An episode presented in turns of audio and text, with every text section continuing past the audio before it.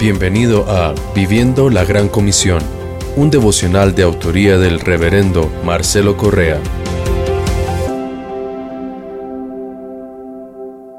Leemos en Nehemías capítulo 4, desde el verso 1, dice cuando Zambalat supo que estábamos reconstruyendo la muralla, se indignó y enfureció. Comenzó a burlarse de los judíos diciendo ante sus compañeros y el ejército de Samaria, ¿qué se creen estos judíos muertos de hambre? ¿Acaso piensan que se les va a permitir ofrecer sacrificios otra vez? ¿O que podrán terminar la obra en un día? ¿O que de los montones de escombro van a sacar nuevas piedras que se quemaron? A su lado estaba Tobías, el amonita, añadió, para colmo, miren el muro que está construyendo. Hasta una zorra le puede echar abajo si se sube en él. Entonces yo oré, nuestro Dios escucha, cómo se burlan de nosotros.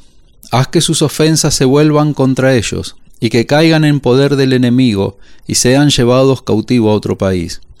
No les perdones su maldad ni borres de tu presencia su pecado, pues han insultado a los que están reconstruyendo la muralla. El tema de hoy es cómo enfrentar la burla y el menosprecio. La acción la encontramos, los enemigos quieren hacernos creer que la obra es insignificante o de poco valor. El resultado, concluimos que cuando caminamos con Dios, siempre hay oportunidad de reconstruirnos.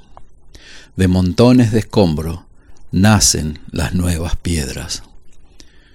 Señor, así como un día escuchaste la oración de Nehemías, así también queremos que escuches la nuestra.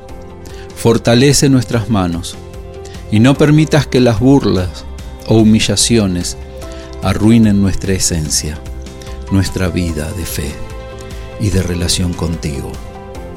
Amén.